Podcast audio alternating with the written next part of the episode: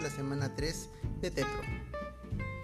En esta oportunidad vamos a hablar de lo que son los constructores y destructores. Ya hemos hablado acerca de los objetos. Los objetos como un libro. También podría ser los objetos como un gato.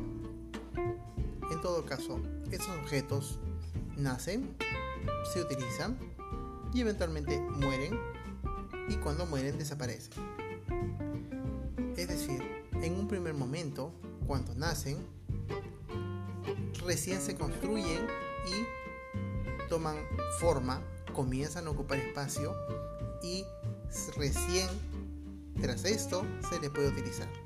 Trasladando esto a lo que es programación, seguramente ya viste la palabra reservada new, con lo cual si tú ya tienes definido una clase, tú le aplicas el operador new y puedes crear una instancia de esa clase.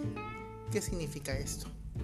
Tú declaras en un primer momento una variable de un determinado tipo de dato, que en este caso sería una clase. Y tras aplicarle el new, tú creas una copia de esto y la pones en memoria.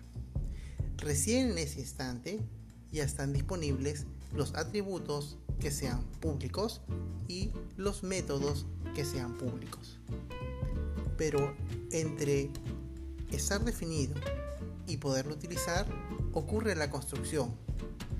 En ese momento pueden ocurrir algunas operaciones. Seguramente el profesor ya te presentó el constructor, que es básicamente como un método, pero con el nombre exacto de la clase y que no retorna ningún tipo de dato. Entonces, internamente tú puedes llamar a una serie de métodos, puedes eh, ponerle valores a algunos atributos, entre otras cosas más. Cualquier necesidad que tú tengas de hacer un cambio antes de que termine de nacer. Porque de esa manera ya estará disponible una vez que la instancia esté lista. En el ejemplo del gato. Si tu gato tiene como atributo color de pelo, tú podrías en tu constructor del gato poner que color de pelo igual marrón. Entonces, cuando tú crees un nuevo gato, gato G igual new gato,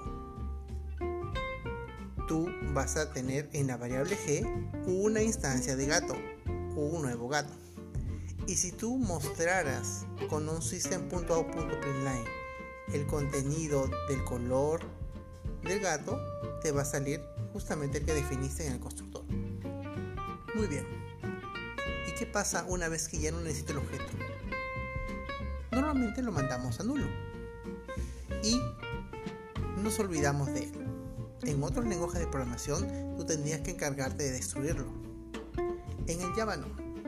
El Java lo destruye por ti. Al mandarla a null, básicamente el Java se informa de que tú ya no quieres disponer de él cada cierto tiempo comienza a revisar aquellos variables que ya están orientados hacia el valor nulo. Y llega un momento en que detecta que ya no lo necesitas y finalmente lo destruye por ti. Esto lo hace mediante un recolector de basura que tiene implementado. Esto simplifica la programación que hacemos todos nosotros. Es decir, si tú te olvidas de destruir alguna variable, él ya va Conforme pasa el tiempo, en algún momento la va a retirar de la memoria, permitiendo que ese espacio libre se utilice para otros fines. Nos vemos en la clase.